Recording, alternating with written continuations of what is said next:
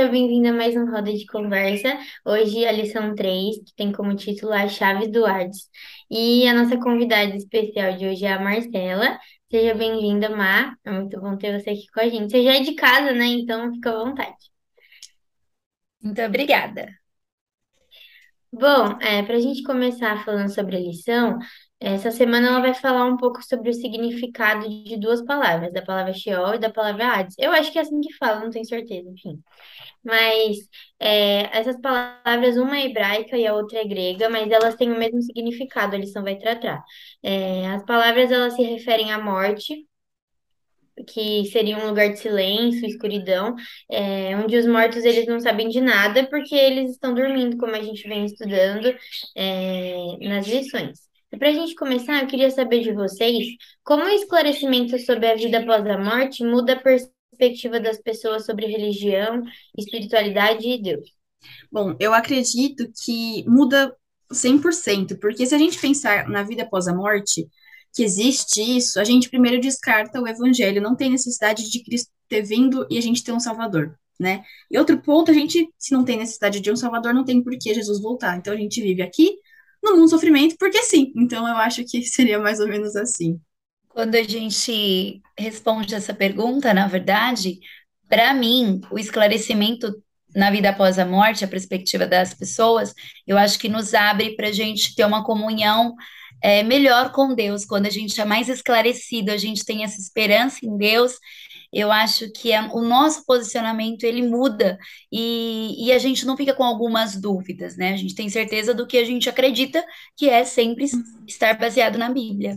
Acho que esse esclarecimento nos dá uma direção sobre o que esperar do fim da vida, também proporciona um conhecimento sobre o plano de Deus para nós e mostra em quem precisamos depositar a nossa fé.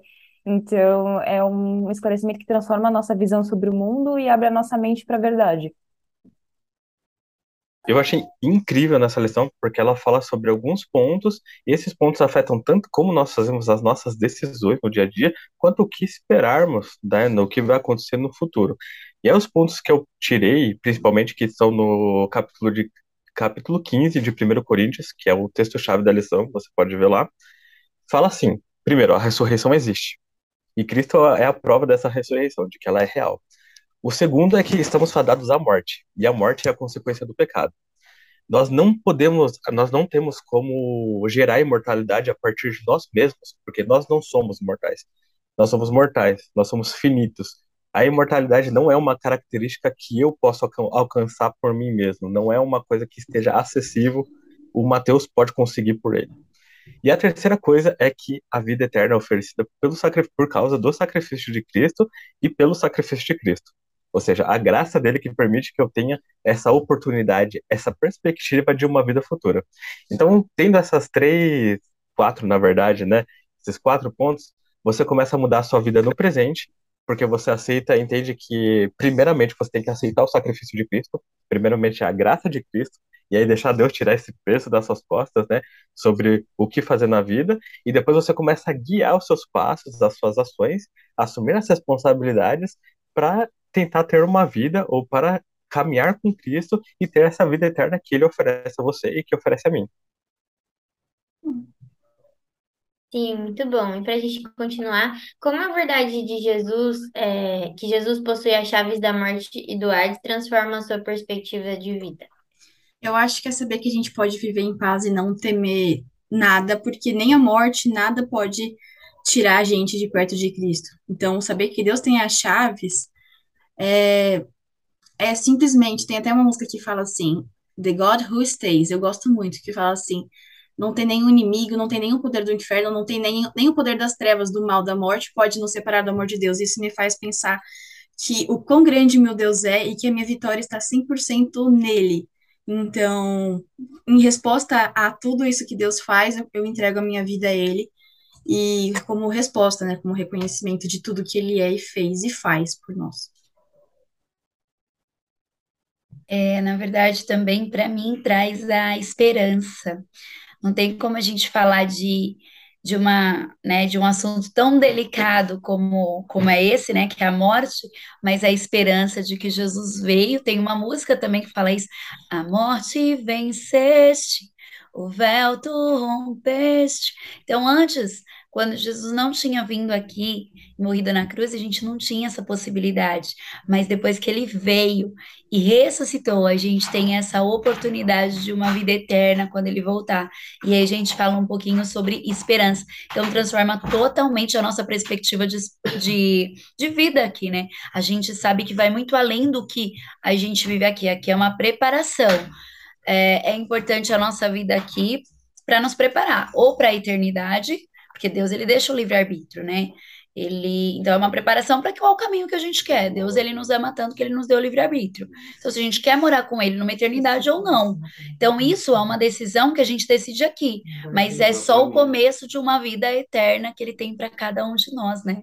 E essa é a esperança nossa. Então a gente vive com mais esperança.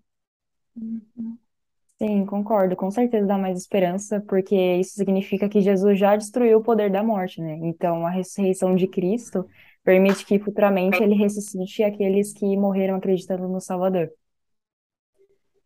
Sim, eu, isso me lembrou muito uma dinâmica que a gente fez num dos SPJs, e falou, a Alice que estava guiando, inclusive, você está vendo aquela aqui neste vídeo, e falava sobre, a Alice falou um pouco para a gente falar dos nossos planos, o que, que a gente pensava do futuro.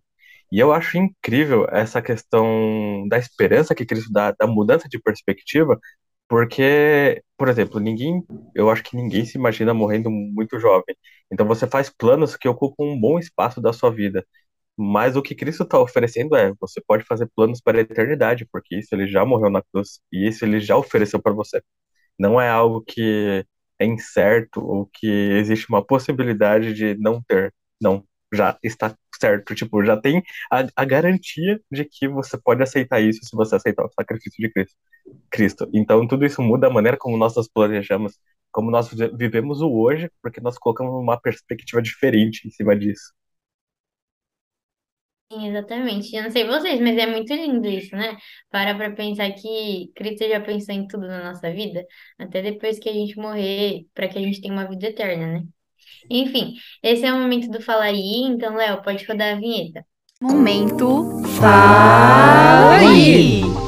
Bom, como você já sabe, esse é o momento que a gente resume a lição da semana em uma palavra. Então, você aí em casa pode deixar sua palavra aqui nos comentários, falar pra gente por que que você escolheu ela e para que a gente possa interagir também. A palavra que eu escolhi é descanso. Eu escolhi porque a morte é o bendito descanso que o Senhor nos dá, né? Que Ele dá para os justos que estão cansados e é o último momento antes da gente ver o nosso Salvador. Então, eu escolhi essa palavra. A minha palavra é vitória. Não por causa da vitória, tá? Que fique claro que depois eu pensei nessa piadinha, mas enfim. Eu escolhi vitória porque a minha vitória sobre a morte encontra-se unicamente por meio de Cristo.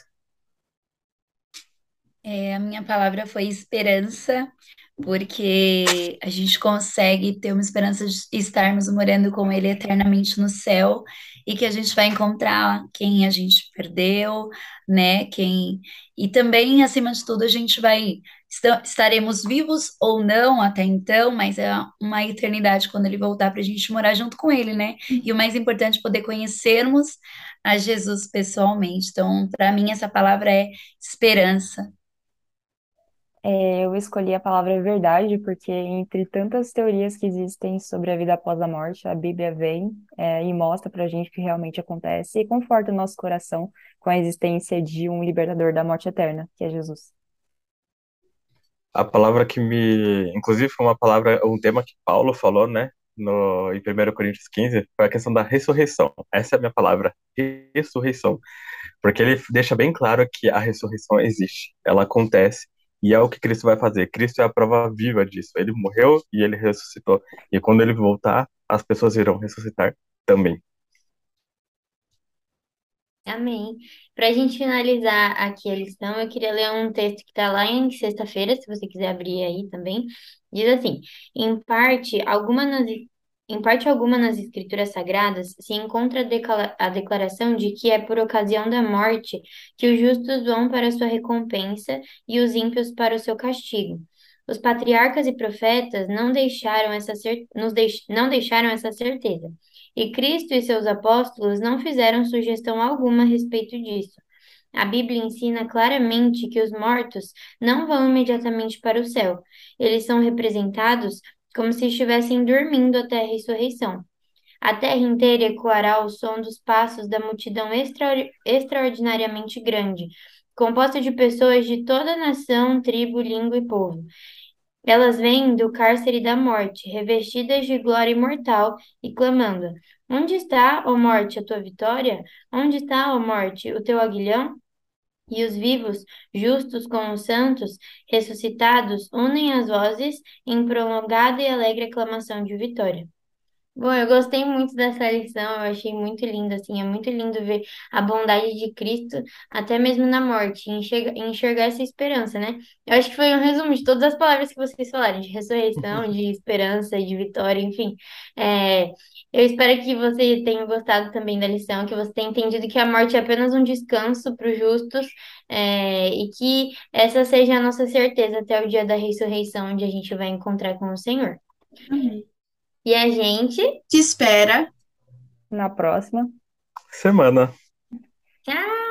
Tchau. Tchau. É, Desculpa. Tudo Pode bem. falar agora? Pode à vontade. Como que é aí a gente? Ah, tá. É, é isso aí. Uhum.